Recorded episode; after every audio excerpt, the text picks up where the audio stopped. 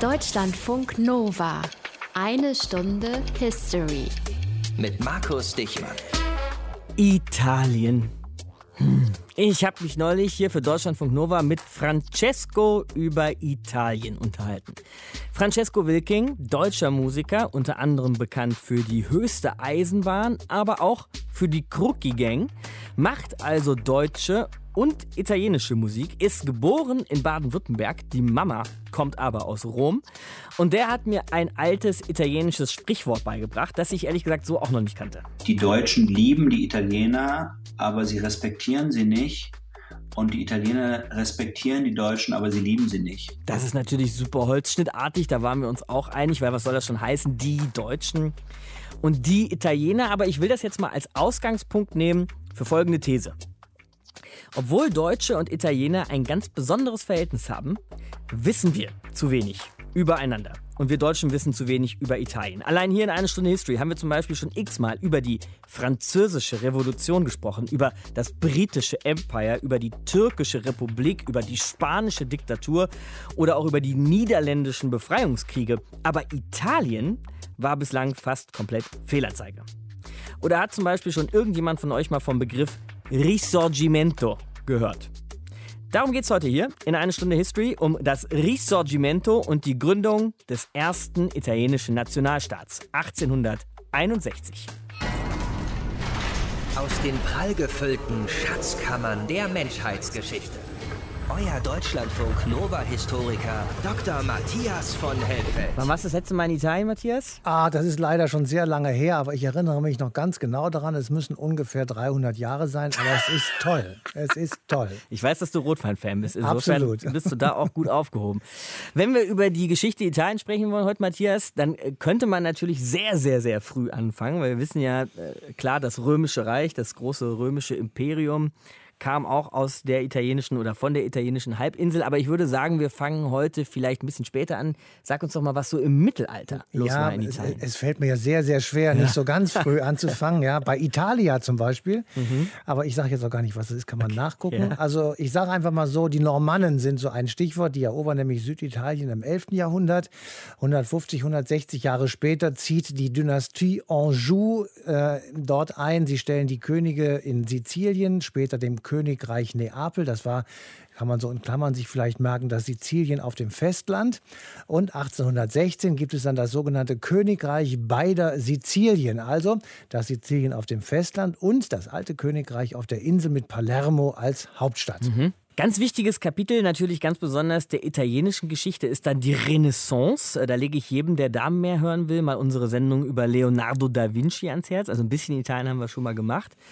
Ähm, hauptsächlich spielt sich diese Renaissance also in Italien ab und das hat natürlich auch Auswirkungen für die Halbinsel. Das hat nicht nur für die Halbinsel Auswirkungen, sondern natürlich auch für Europa insgesamt. Und deswegen haben wir auch so eine enge Verbindung zu Italien, weil 14. bis 15. Jahrhundert, jedenfalls in dieser Zeit herum, strahlt das sozusagen von Italien in den Rest Europas. Es gibt dort auch eine versammelte, nicht nur kulturelle, sondern auch politische Macht. Das waren die Republiken Venedig und Florenz zum Beispiel, das Herzogtum Mailand, der Kirchenstaat. Und eben schon erwähnt, das Königreich beider Sizilien. Italien, das kann man sagen, war eben neben dem kulturellen auch so eine Art Handelsmittelpunkt. Es war großer Reichtum vorhanden. Es gab sehr viele vermögende Familien. Die Medici ist eine von diesen vielen Familien. Und sie übten Einfluss über Anteile am Königsstuhl in anderen Ländern, eben in vielen anderen Ländern Europas aus. Also da war richtig was los in Italien. Dann aber so im Laufe des Mittelalters, im späteren Mittelalter, gibt es auch einen Niedergang Italiens. Was war da los? Ja, da hat sich so ein bisschen was verlagert und zwar beginnt das so ungefähr, kann man vielleicht sagen, mit der Entdeckung Amerikas 1492 und mit dem gleichzeitig entdeckten Seeweg nach Indien. Das verlagert so ein bisschen die- Handelsmetropole weg von Italien mehr in Richtung, sage ich mal, auch Osmanisches Reich, das zu der Zeit auch eben eine Blüte erlebt und mehr Kontrolle über Teile des Mittelmeeres erlangt. Und Amerika wird wichtiger, Asien und Indien werden wichtiger. Also es gibt neue Handelsschwerpunkte und die gehen so ein bisschen zu Lasten von Italien. Mhm. Und gleichzeitig wird Italien dadurch eben auch zum Spielball von anderen Mächten. Frankreich und Spanien etwa kämpfen im 16. Jahrhundert um die Vorherrschaft dort. 1525 die berühmte Schlacht bei Pavia. Spanien erlangt die Oberherrschaft in Süditalien in der Lombardei. Dann gibt es wieder Friedensverträge. Also es gibt sozusagen dauerhafte Auseinandersetzungen zwischen Spanien und Frankreich um Italien. Und damit äh, kann man eben sehen, es ist eine Fremdherrschaft, die sich da so allmählich breit macht. Mhm, das ist eben auch jetzt genau die richtige Steilvorlage für unser Thema heute hier in einer Stunde History, die Unabhängigkeit Italiens. Denn um unabhängig zu werden, muss man ja erstmal unter Fremdherrschaft gestanden haben. Ja, und das wird ganz besonders deutlich unter Napoleon. Der gründet am Ende des 18. Jahrhunderts Republiken mit Modena, Mailand, Lombardei und Cremona. Das war die berühmte cisalpinische Republik, die so Art wie so einen kleinen Deckel oben auf dem Norden Italiens sitzt. 1805 krönt er sich zum König von Italien und setzt sich die Dornenkrone des Königs der Lombarden auf den Kopf, also eine Anknüpfung an Karl den Großen, der das 1805 auch gemacht hat. Dieses Königreich existiert bis 1814 18, den Untergang Napoleons und dem Ende der französischen Herrschaft in Europa. Ähm, und nach Napoleon, da kommt dann der Einfluss der Österreicher. Geht gleich weiter mit der Fremdherrschaft. Und das wird also im Grunde genommen immer weiter sozusagen Fremdherrschaft. Und das ist eben auch einer der massiven Beweggründe dafür, dass sich die Italiener ihrer selbst bewusst werden und eben so eine Art Befreiungsbewegung sich allmählich gründet. Die nennt man übrigens Risorgimento. Unser Thema heute in 1 Stunde History. Jede Menge Gründe, sagte Matthias gerade, für die Italienerinnen und Italiener im 19. Jahrhundert für ihre Unabhängigkeit kämpfen zu wollen. Unabhängigkeit von fremder Herrschaft, zum Beispiel durch die Spanier oder später auch die Österreicher. Und nach vielen Aufständen und Kämpfen war es dann am 18. März 1861 schließlich soweit, dass das italienische Parlament die Vereinigung Italiens proklamierte. Aber was man so in einem Satz schnell zusammenfassen kann, hat natürlich noch eine Menge mehr Details und eine Menge mehr Geschichte zu bieten. Und die kennt für eine Stunde History Esther Körfgen. Italien im 19. Jahrhundert, aufgeteilt unter fremden Herrschern wie eine Jagdbeute. Den Süden haben sich die Spanier gekrallt, Ober- und Mittelitalien die Österreicher. Und das Herz, das befindet sich im Würgegriff des Papstes. Rom mitsamt den angrenzenden Regionen. Ein riesiger Kirchenstaat, der zu seinem Schutz französische Truppen ins Land geholt hat. Nur das kleine Königreich Sardinien-Piemont macht da eine Ausnahme. Da herrscht König Vittorio Emanuele. Und dann gibt es da noch den Helden, der für die Befreiung von den fremden Mächten zu kämpfen gewillt ist, Giuseppe Garibaldi. Stolze, aufrechte Haltung, langer Vollbart, rotes Hemd.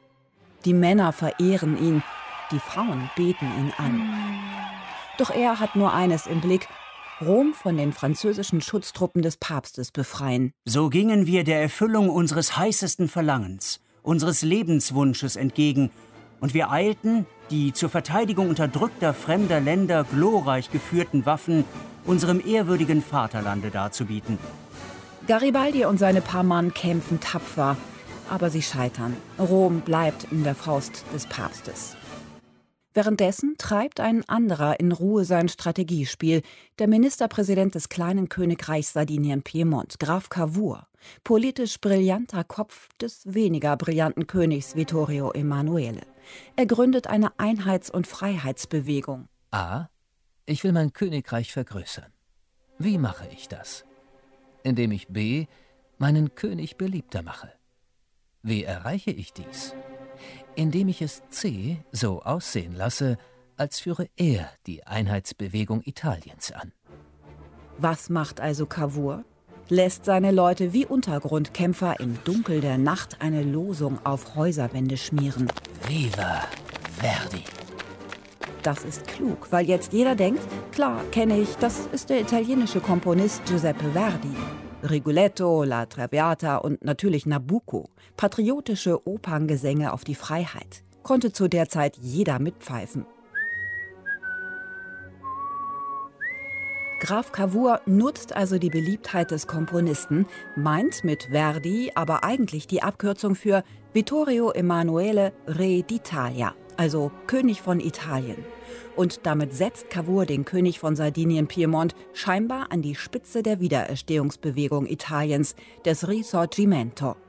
Garibaldi und seine Anhänger lässt er im Hintergrund die Drecksarbeit erledigen, in Kämpfen, die Österreicher nach und nach aus Nord- und Mittelitalien vertreiben. Es passte der Politik des sardinischen Kabinetts, das erstmals in Verhandlungen mit Frankreich stand und entschlossen war, Österreich mit Krieg zu überziehen, dem italienischen Volke zu schmeicheln. Und Cavour erreicht sein Ziel. Kaum werden die Gebiete durch Garibaldi oder andere Aufständische befreit, wird gefordert, in das begehrte Königreich Sardinien Piemont aufgenommen zu werden. Wir schreiben mittlerweile das Jahr 1860 und Garibaldi fasst ein neues Ziel ins Auge. Er will Süditalien von den Spaniern befreien.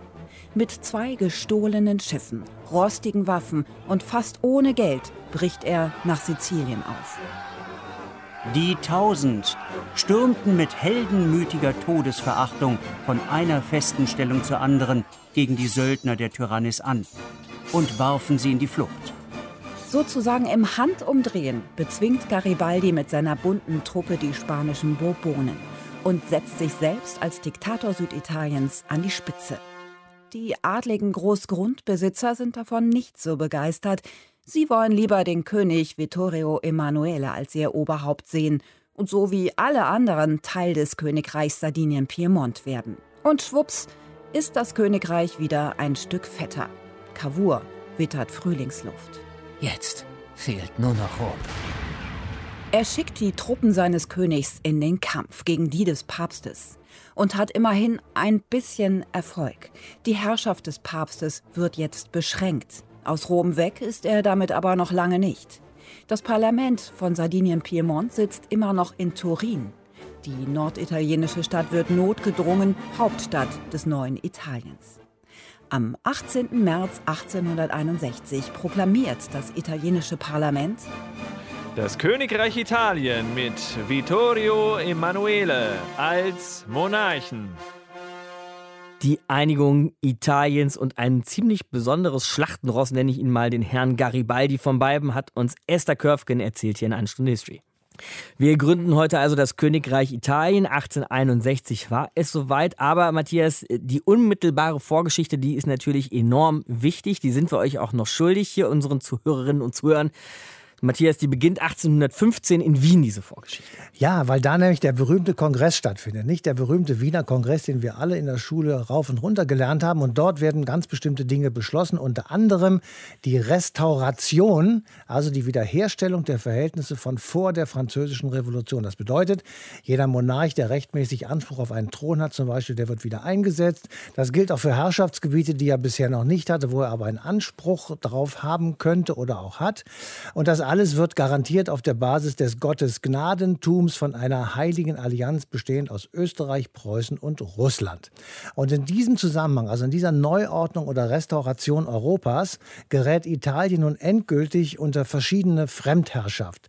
Spanien bekommt das Königreich beider Sizilien. Die österreichischen Habsburger bekommen fast alle Fürstentümer in Ober- und Mittelitalien, die Lombardei, ganz wichtig, und natürlich auch Venetien.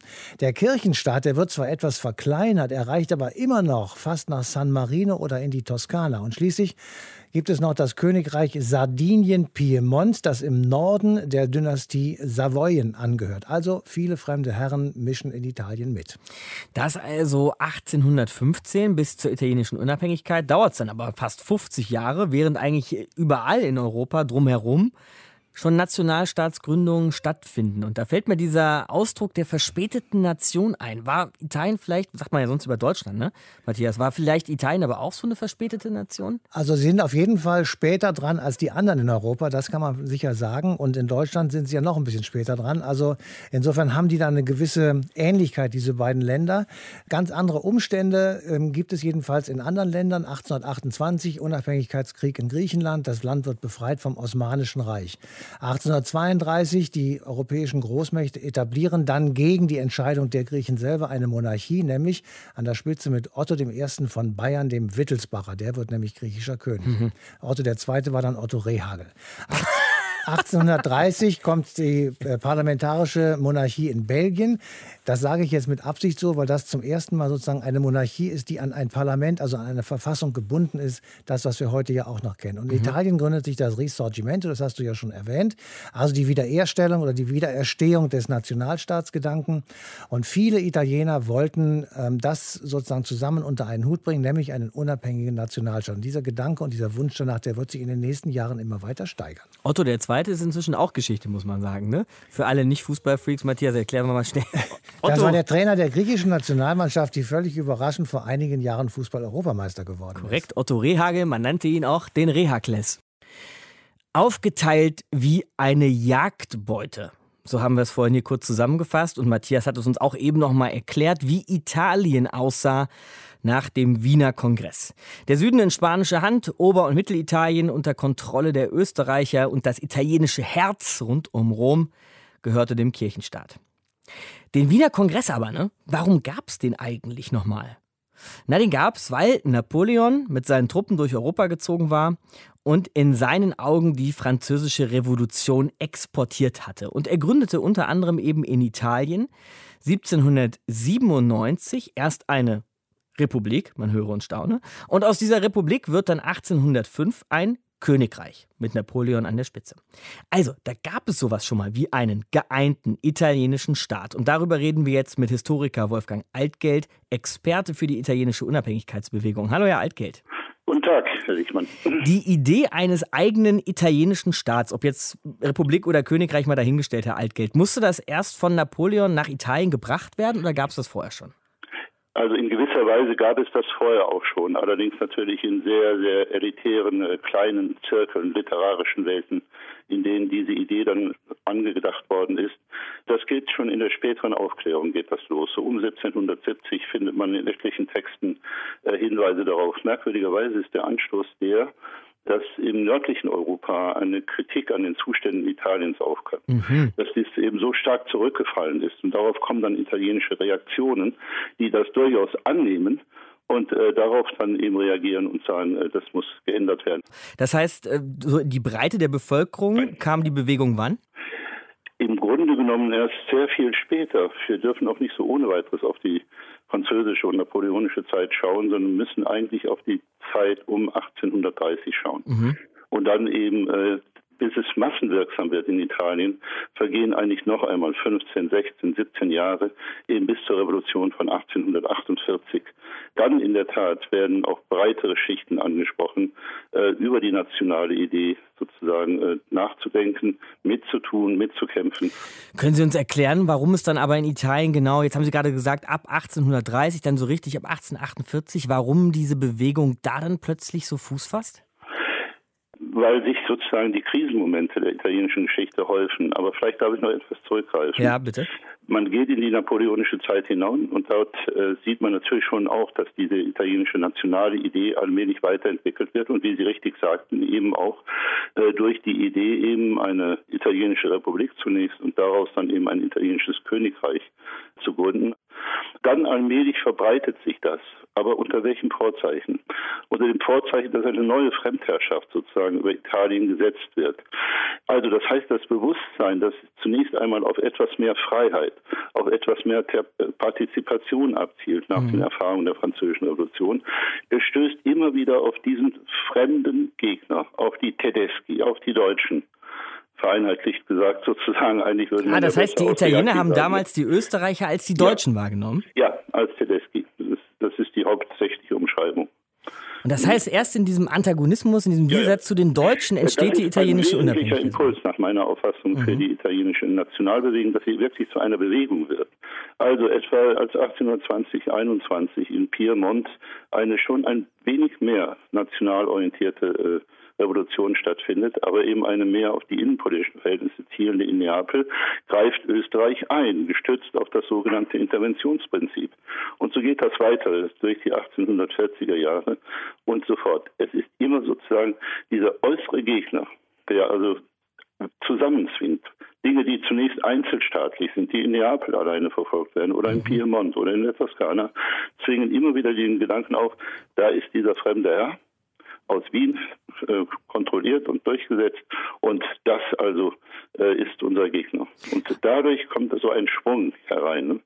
Man vereinigt sich sozusagen notgedrungen. Mhm. Aber habe ich Sie da richtig verstanden, dass vielleicht die Vereinigung, also ein geeinter italienischer Staat, da so am Anfang noch gar nicht das primäre Ziel war? Nein, noch nicht sehr. Äh, wir finden natürlich Spuren, weil wir ja gezielt suchen, aber wir tappen im Grunde genommen im Wurzelwerk herum. Also wenn ich etwa auf die Zeit der sogenannten Carboneria zurückschaue, das sind diese geheimen Gesellschaften, die versuchten äh, gegenzuhalten gegen die Restauration der alten Verhältnisse. Mhm. Äh, so Untergrundrevolutionsgruppen könnte man ja, das praktisch nennen. Ne? Das ist massiv und äh, mhm. Da findet man dann gelegentlich solche Zeugnisse, aber eben ganz verklausuliert. Ne? Der Patto äh, di Ausonia, ne? da heißt das zum Beispiel. Und da findet man ein gesamtitalienisches Modell dann. Das steht im Zusammenhang mit einer anderen äh, sozusagen Aufrufung, als nämlich eben der Schwager Napoleons Murat, der zuerst sich von Napoleon distanziert hatte, die Chance eben äh, der Wiederkehr Napoleons 1815 nutzt und versucht, sich zu retten gegen die alten Mächte, indem er sozusagen Italien mobilisiert. Das scheitert grandios, weil ihm keine Massen folgen. Aber es ist da in der Welt. Aber wie gesagt, für kleine Kreise und nicht sehr wirksam. Wenn man sich das so anschaut, die Unabhängigkeitsbewegung der Italiener und dann auch die Unabhängigkeit selbst, mir ist da so der Gedanke der verspäteten Nation aufgekommen, was man ja gerne eigentlich über Deutschland sagt. Aber wenn Sie das so beschreiben, passt das doch ganz gut, oder? Ja, verspätet, sie empfinden sich als verspätet. Aber ich bin ein bisschen skeptisch gegenüber dem Begriff der verspäteten Nation, mhm. weil das sozusagen ja voraussetzt, dass wir irgendwo verfrühte oder pünktliche Nationen sind. Das stimmt natürlich, ja. Und das äh, trifft eben nur teilweise zu. Sehen Sie in einigen Bereichen äh, ist etwa Deutschland durchaus keine verspätete Nation, etwa was das Bildungssystem angeht. Äh, da müssen sich die älteren von uns als Nationalstaaten wahrgenommenen äh, Gebilde wie Großbritannien und Frankreich im Laufe des 19. Jahrhunderts noch etwas abschneiden. Also es ist ein bisschen schwierig, hm, das sozusagen. Aber verspätet, vielleicht meinen Sie in diese Richtung gehend. Italien ist natürlich, was die wirtschaftlichen Verhältnisse angeht, doch deutlicher zurückgefallen als Deutschland äh, am Anfang des 19. Jahrhunderts. Äh, wir haben auch dort Zentren, um Turin herum, um Mailand herum, um Genua herum, in denen sich moderne Industrialisierung ankündigt. Äh, das sind dann auch Regionen, in denen sehr schnelles städtisches Wachstum stattfindet und damit die Voraussetzungen sozusagen auch für moderne Massenbewegungen gegeben sind. Ähm, aber im Großen und Ganzen, wenn wir hinschauen nach Mittelitalien, erst recht nach Süditalien, auf die Inseln, Sizilien, Sardinien, dann stellen wir eben fest, dass dort doch sehr vormoderne äh, Verhältnisse herrschen. Und wenn die Nation mit Kommunikation und miteinander mobilisiert Vorgehen zu tun hat, dann sind diese Regionen natürlich sehr schwer zu erreichen für einen nationalen Gedanken wie auch für andere politische Bewegungen. Historiker Wolfgang Altgeld kennt sich verdammt gut aus mit der italienischen Unabhängigkeitsbewegung. Das habt ihr eben gehört hier in einer Stunde History. Danke, Herr Altgeld. Danke. Gehen wir doch nochmal auf den einen oder anderen Namen ein die wir heute jetzt schon gehört haben, so in einer Stunde History. Matthias, fangen wir doch mal an mit einem Herrn Cavour. Ja, das war der vermutlich wichtigste von allen. Der heißt genau Camillo Benzo von Cavour. Und der ist sehr lange Zeit Ministerpräsident des Königreichs Sardinien. Ab 1847 gibt er obendrein eine Zeitung heraus und die heißt Il Risorgimento. Also mhm. macht sich sozusagen die Zeitung zum Programm. Und dort werden eben wesentliche Dinge der Unabhängigkeitsbewegung in Italien vorgedacht oder vorgedruckt. Also Liberalismus, nationale Einheit und vor allem ganz wichtig Verfassungsstaat. 1848 unterzeichnet der König von Sardinien Piemont eine Freiheitsurkunde. Also er nimmt sozusagen vorweg was in Italien erst später äh, stattfinden wird. Und nun liegt die Zentrale sozusagen für diese Freiheitsbewegung in ganz Italien, die liegt jetzt sozusagen in Händen des Königs von Sardinien und Piemont. Deswegen wird er auch sehr wichtig werden. Turin war damals da die Hauptstadt übrigens. Das mal so nebenbei, damit man das so bisschen, bisschen verorten ja, genau. ist. Ja. 1848 handelt er als Ministerpräsident mit dem französischen Kaiser Napoleon III. einen Deal aus. Und er besagte, würde Sardinien von Österreich angegriffen, würde Frankreich beschützen. Aber als man in den Krieg zieht gegen Österreich, um zum Beispiel Teile wieder zurückzuerobern, zieht sich Napoleon zurück. Sardinien muss dann einen Friedensschluss machen und erhält die Lombardei. Also da wird so Stück für Stück äh, zu Sardinien, Piemont, italienisches Land dazugeholt.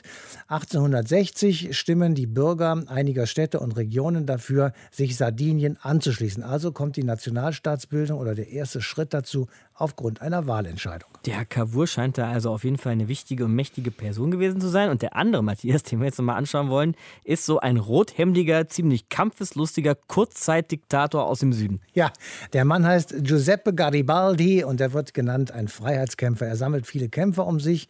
Er führt sie zusammen zum Zug der Tausend. Und dieser Zug der Tausend, der geht per Schiff von Genua nach Marsala, am westlichsten Zipfel von Sizilien. Und im Königreich beider Sizilien herrschte 1860 ein gewisser Franz II.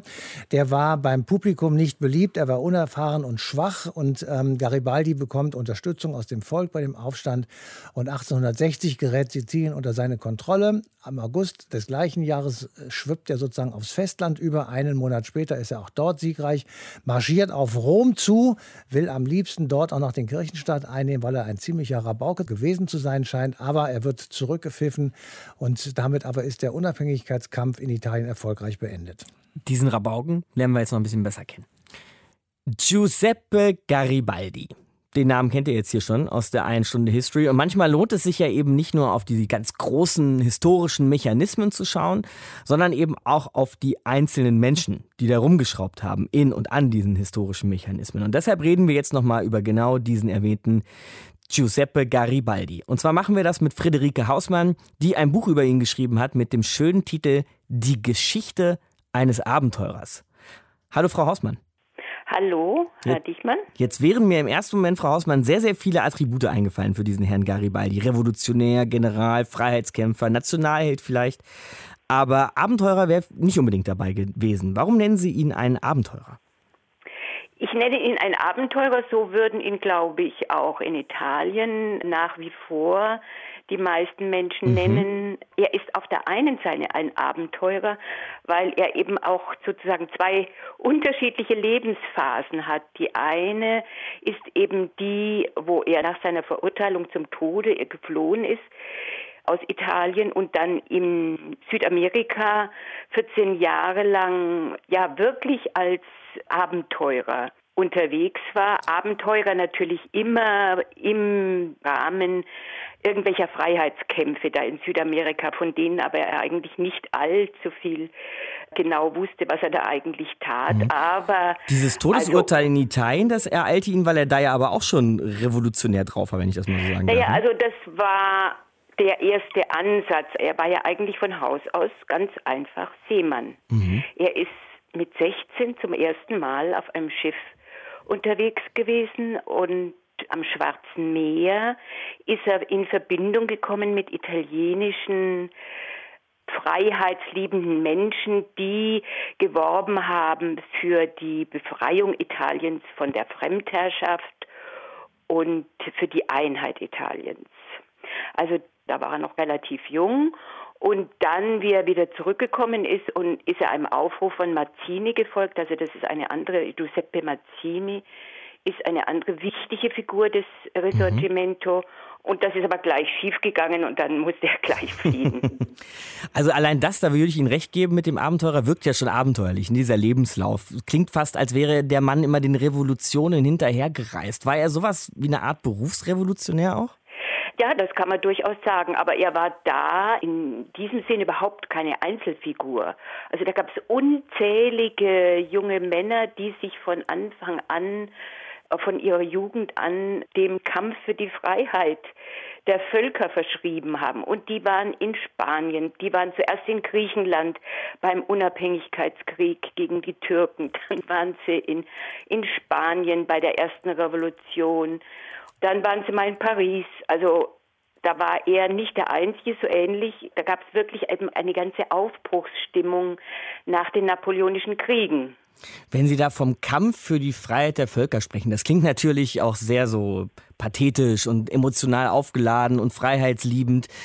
War er das auch? Also war das wirklich seine grundfeste Überzeugung? Weiß man da was über ihn? Ja, natürlich, das war seine Überzeugung. Ich meine, er hat ja auch immer, immer sein Leben riskiert. Also es ist nicht gar nicht so, dass er, also das sozusagen aus Spaß und Tollerei gemacht hat. Er hat tatsächlich sowohl in Südamerika als dann auch eben in Italien ab 48 ununterbrochen sein Leben riskiert, im Gegensatz zu den anderen führenden Figuren des Risorgimento. Äh, Mazzini, der hat hauptsächlich theoretisiert mhm. und gepredigt in den Salons äh, vornehmer Damen. und äh, Cavour, der als gestandener und sehr gewiefter Politiker mhm. äh, vom Königreich Piemont-Sardinien aus die Einigungsbewegung zu seinen Gunsten und nach seinen Vorstellungen zu nutzen versucht hat. Der dann ja auch Ministerpräsident dieses ersten italienischen Königreichs wurde. Ja, war allerdings nur kurz, denn er ist gleich drauf äh, an Malaria gestorben. Mhm. Zurück zu Garibaldi, Frau Hausmann. Wenn man da so ein bisschen über seine Rolle dann auch in den italienischen Unabhängigkeitskriegen liest, dann findet man schnell so Sätze wie er führte seine 3000 Alpenjäger in die Schlacht oder er griff mit seinen Soldaten an vorderster Front ein. Muss man sich das wirklich so vorstellen, dass Garibaldi, Sie haben ja schon gesagt, dass er immer wieder sein Leben aufs Spiel gesetzt hat, da auch wirklich an vorderster Front stand und kämpfte? Ja, und das macht eben auch so seine Besonderheit aus. Also er war wirklich der Anführer und hat sich immer an vorderster Front ins Gefecht geworfen. Das ist eben auch eine ganz neue Art der Kampfform, mit der die äh, traditionellen Truppen überhaupt nichts anfangen konnten, weil da war es immer so, da standen die Generäle irgendwo hin auf einem Hügel und haben durch Fernrohr geguckt und haben dann jemand vorgeschickt und gesagt, so und so sollen die Soldaten da vorne ihr Leben riskieren. Bei dieser Art, also er hat das eben auch aus Südamerika mitgebracht, diese Art von, ja, richtig Kampf Mann gegen Mann und Guerillakampf und ja, an vorderster Front. Der Anführer muss an vorderster Front stehen. Was weiß man denn dann aber vielleicht auch so über ihn als Typ? Weil er scheint ja offensichtlich in der Lage gewesen zu sein, die Leute dann auch zu animieren, mit ihm da vorne in die Schlacht zu ziehen. Eben genau. Also dadurch, dass er immer an vorderster Front war, dass er nie sich aufgeführt hat, dann als sehr große Anführer. Er ist immer in seiner einfachen Lebensweise geblieben, also auch mit dem berühmten Outfit der Garibaldiner, nämlich dem roten Hemd und ein Poncho drüber. Mhm. Die Rothemden, sagt, nannte man die, ne? Ja, die Rothemden, da gibt es mhm. ja verschiedene Theorien oder Geschichten darüber, wie die entstanden sind. Aber also er ist immer so der einfache Soldat geblieben auch. Und jetzt habe ich vorhin nochmal das Wörtchen Nationalheld benutzt und zumindest kann man sagen, dass es in Rom einen schicken Garibaldi-Platz gibt, mitsamt Garibaldi-Denkmal und auch noch in anderen italienischen Städten. Aber wir wissen ja, wie das manchmal so ist, Frau Hausmann, mit Plätzen und Denkmälern. Das heißt ja noch lange nicht, dass die Leute immer wüssten, wer da zu sehen ist oder nach wem so ein Platz benannt ist. Wie stehen denn die ItalienerInnen heute zu Garibaldi? Na, also wer Garibaldi war, gut, da machen sich dann auch manche unterschiedliche Vorstellungen, aber das weiß in Italien wirklich nach wie vor jedes Kind. Ja.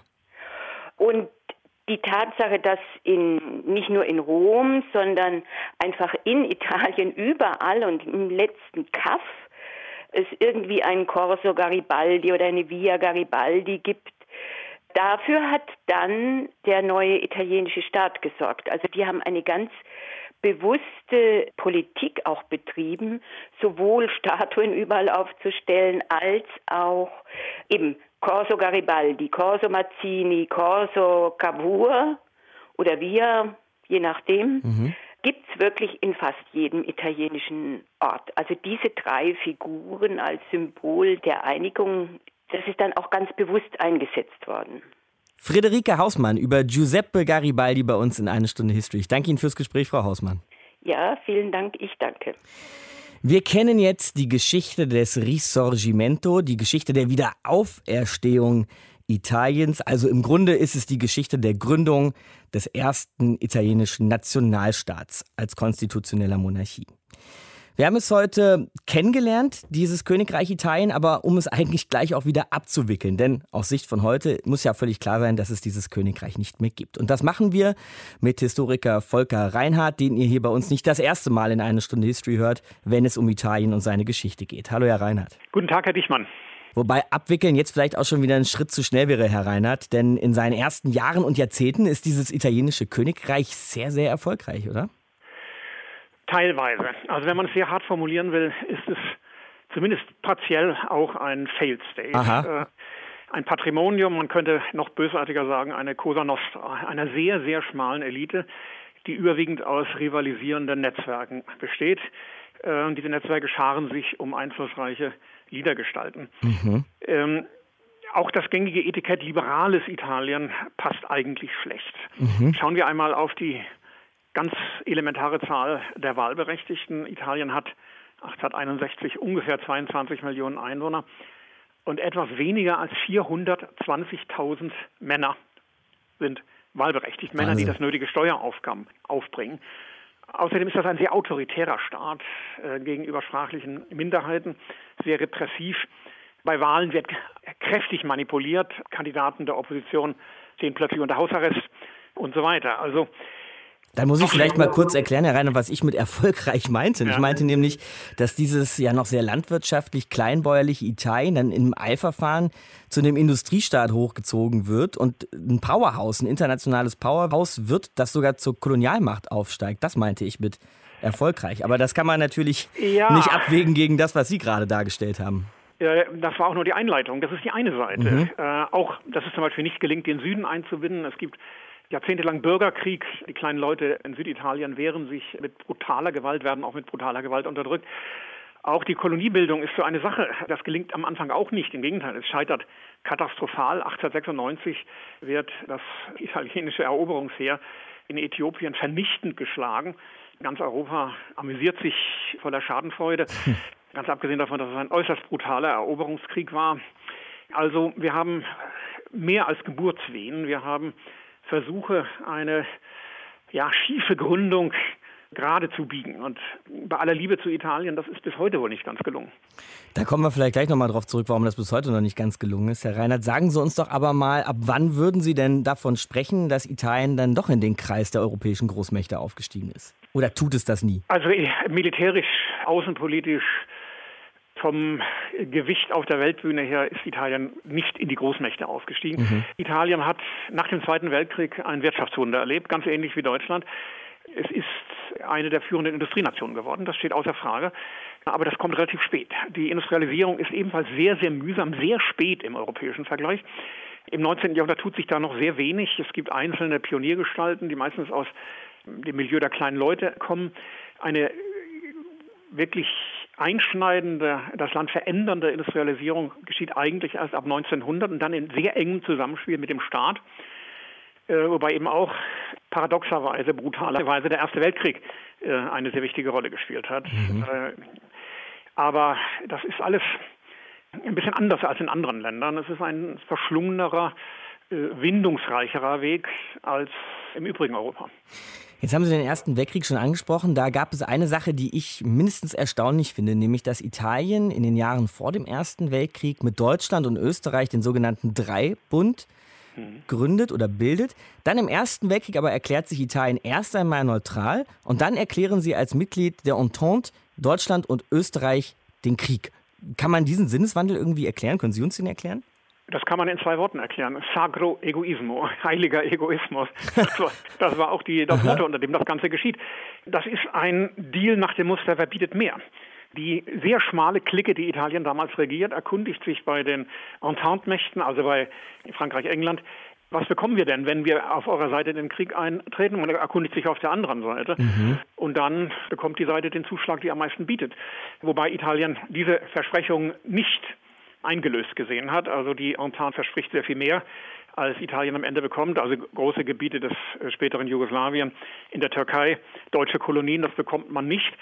Also dass auch hier auch am Ende des Ersten Weltkriegs eigentlich eine paradoxe Bilanz steht. Italien, das zeitweise am Rande des Zusammenbruchs war, zählt offiziell zu den Siegermächten, aber man fühlt sich eigentlich als Verlierer.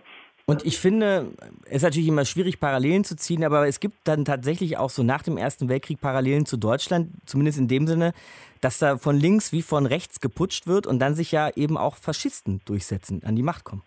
Ja, also der Erste Weltkrieg beendet überall das lange 19. Jahrhundert. Damit beginnt eine neue Ära mit Konvulsionen, mit Verheerungen, Verwüstungen auf allen Seiten. Etwa 600.000 Italiener haben den Krieg mit dem Leben bezahlt. Einen mhm. eigentlich sinnlosen Krieg. Gut, Krieg ist immer so sinnlos, aber dieser war es besonders.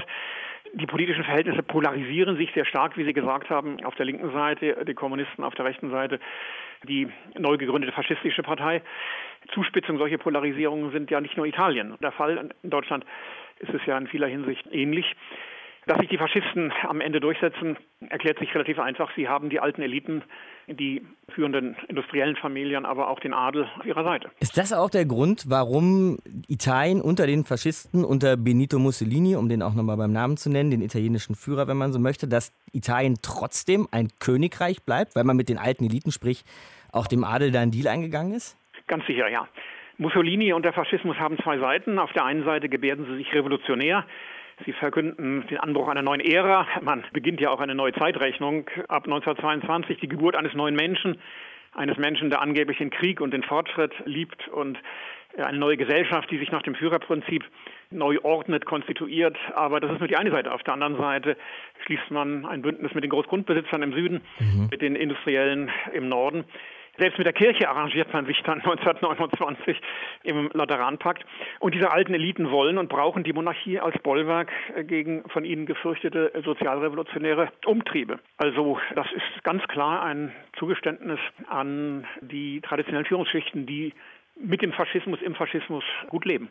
Jetzt haben wir von 1861 bis 1929 gerade einen ganz schönen Ritt hingelegt, Herr Reinhardt, aber Sie haben gerade auch angedeutet, dass diese Zeit, die Königreichsgründung, auch die Jahrzehnte danach, bis heute vielleicht nicht ganz verarbeitet oder bewältigt sind von der italienischen Gesellschaft. Was meinen Sie damit? Ich würde es mal so ausdrücken, äh, die italienischen Bildungsschichten haben ein Trauma. Sie sehen zu Recht, und das kann ich nur unterstreichen, dass Italien mehr als ein halbes Jahrtausend hindurch die führende Kulturnation, auch die führende Wirtschaftsnation Europas gewesen ist. Fast alles, was wir heute im Bankgewerbe, in Kunst und Kultur haben, ist irgendwie in Italien entstanden oder von Italien wesentlich hervorgebracht worden. Mhm. Und dann bricht das. Da sprechen wir von der Zeit der Renaissance. Renaissance und Barock. Mhm. Äh, da ist Italien durchaus führend. Der Barock ist ein Stil, der in Italien geboren wurde. Und dann bricht das irgendwie und irgendwann ab. Das ist das große Trauma, das man auch im Risorgimento aufarbeitet und die Hoffnung, wieder anzuknüpfen an diese Großzeiten. Das verspricht eben Mussolini auch. Mussolini sagt, das Risorgimento hat das nicht geschafft, sie waren zu egoistisch, zu korrupt. Ich führe euch neuen herrlichen Zeiten entgegen. Diese herrlichen Zeiten waren natürlich eine brutale, menschenverachtende Diktatur und ein verlorener Krieg. Aber äh, dieser Vergleich zwischen einer problematischen Gegenwart und einer glanzvollen Vergangenheit, das mhm. ist, äh, ja, man kann, glaube ich, ohne Übertreibung sagen, das Trauma Italiens bis heute. Historiker Volker Reinhardt bei uns in eine Stunde History. Herr Reinhardt, vielen Dank. Ich danke Ihnen. Wir haben es gerade schon bei Volker Reinhardt gehört und das jetzt nochmal hier am Ende von Eine Stunde History, Matthias. Dieses Königreich Italien, mit dem wir heute angefangen haben, das überlebt letzten Endes doch länger als man es vielleicht so auf den ersten Blick gedacht hätte. Ne? Also auf dem Papier zumindest besteht es bis 1946. König Viktor Emanuel III., das war damals der König, hatte Mussolini zum Ministerpräsidenten ernannt 1922 und er war deshalb natürlich im Volk diskreditiert und dann dankte er auch ab, nachdem der Krieg beendet war. Sein Sohn Umberto II. wird Nachfolger, aber er muss eine Volksabstimmung sozusagen zulassen oder über sich ergehen lassen und diese Volksabstimmung in Italien ergibt mehr als 54 Prozent der Wahl wahlberechtigten Männer und Frauen votieren für eine Republik Italien. Die größte Zustimmung dafür war im Norden. Der Süden war mehrheitlich für eine Monarchie. Und damit kann man schon die Spaltung von Nord und Süd auch hier wieder erkennen. Und als Ergebnis dieser Volksabstimmung müssen die Mitglieder des Hauses Savoyen Italien verlassen egal welche Kennziffer man sich für Italien so anschaut, diese Trennung zwischen Nord und Süd, von der du eben gesprochen hast, die findet man eigentlich überall immer wieder. Ne? Ja, diese Linie gibt es. Heute hat es vor allem wirtschaftliche Gründe, aber es gibt eben auch starke, finde ich jedenfalls, strukturelle Unterschiede zwischen Nord- und Süditalien. Und es gibt immer noch kleinere konservative Parteien, die die Monarchie von einst wiederherstellen wollen. Und noch besser, 2007 kündigt der Sohn Viktor Emanuel von Savoyen, das müsste dann mittlerweile der vierte sein oder fünfte, Schadensersatzklagen gegen Italien an an, weil er nämlich angeblich zu Unrecht ins Exil geschickt worden ist. Daraufhin hat aber der italienische Staat, wie ich finde, relativ klug reagiert und hat eine Gegenklage auf den Weg gebracht wegen der Verstrickungen des Hauses Savoyen in den Faschismus. Also, man sieht auch in Italien, alte Wunden sind da und sie sind noch nicht ganz verheilt. Alte Wunden, die noch nicht ganz verheilt sind, die finden wir an viel zu vielen Stellen dieser Welt, nicht nur in Italien. Danke dir für heute, Matthias. Nein, wir finden solche Wunden zum Beispiel auch in Bangladesch. Diese alten Wunden sind dort Wunden des Kriegs im Jahr 1971. Und um den geht's nächste Woche in eine Stunde History. Ich bin Markus Dichmann. Bis dahin, macht's gut. Ciao. Deutschlandfunk Nova. Eine Stunde History. Jeden Montag um 20 Uhr. Mehr auf deutschlandfunknova.de.